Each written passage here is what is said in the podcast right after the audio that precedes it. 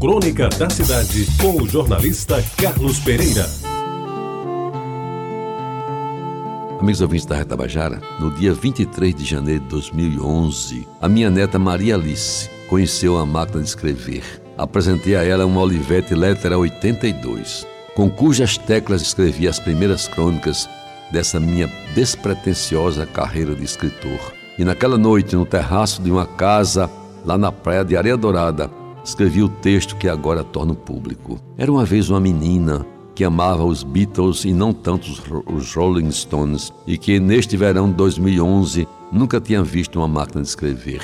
A sua sensibilidade desde cedo era demonstrada nos cartões que ela escrevia para o seu avô, que, embora distante mais de dois mil quilômetros, conseguia entender o seu pendor, talvez um tanto precoce, para as letras, para as artes e, em especial, para a poesia e para a música. Um detalhe que o velho avô percebeu nos primeiros escritos de sua netinha era o valor que ela dava às palavras mais doces, quase sempre emolduradas por corações, que devidamente pintados no papel até pareciam pulsar dentro do envelope.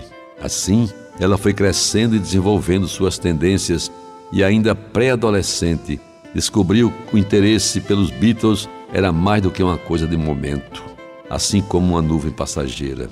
E tanto estudou, e tanto pesquisou, e tanto pôde saber que aos 12 anos recebeu um prêmio, dado pelos seus pais, diga-se de passagem, com inteira justiça, a oportunidade de assistir ao vivo e em cores a apresentação de Paul McCartney quando de sua turnê pelo Brasil. E no estádio Beira Rio, em Porto Alegre, numa tarde de novembro, lá estava ela junto com seu pai para ver, aplaudir, cantar e até chorar de emoção bem pertinho de um dos seus ídolos. Nestas linhas, eu, velho avô Carlos, usando as velhíssimas teclas de uma máquina Olivetti letra 82, presto a minha homenagem a esta querida neta.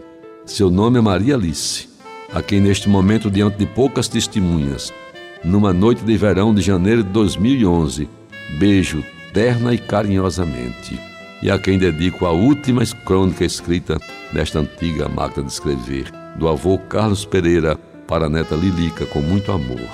Para concluir, amigos ouvintes, devo dizer que em janeiro de 2011, a velha máquina seguiu na sua bagagem com, Maria, com Maria Alice para Brasília. E ela que já chegou agora aos 18 anos, acaba de ser aprovada no vestibular para serviço social na Universidade de Brasília e gosta de escrever, me assegura que de vez em quando a utiliza a velha letra 82 alternando as coisas que coloca no papel com o teclado do seu computador.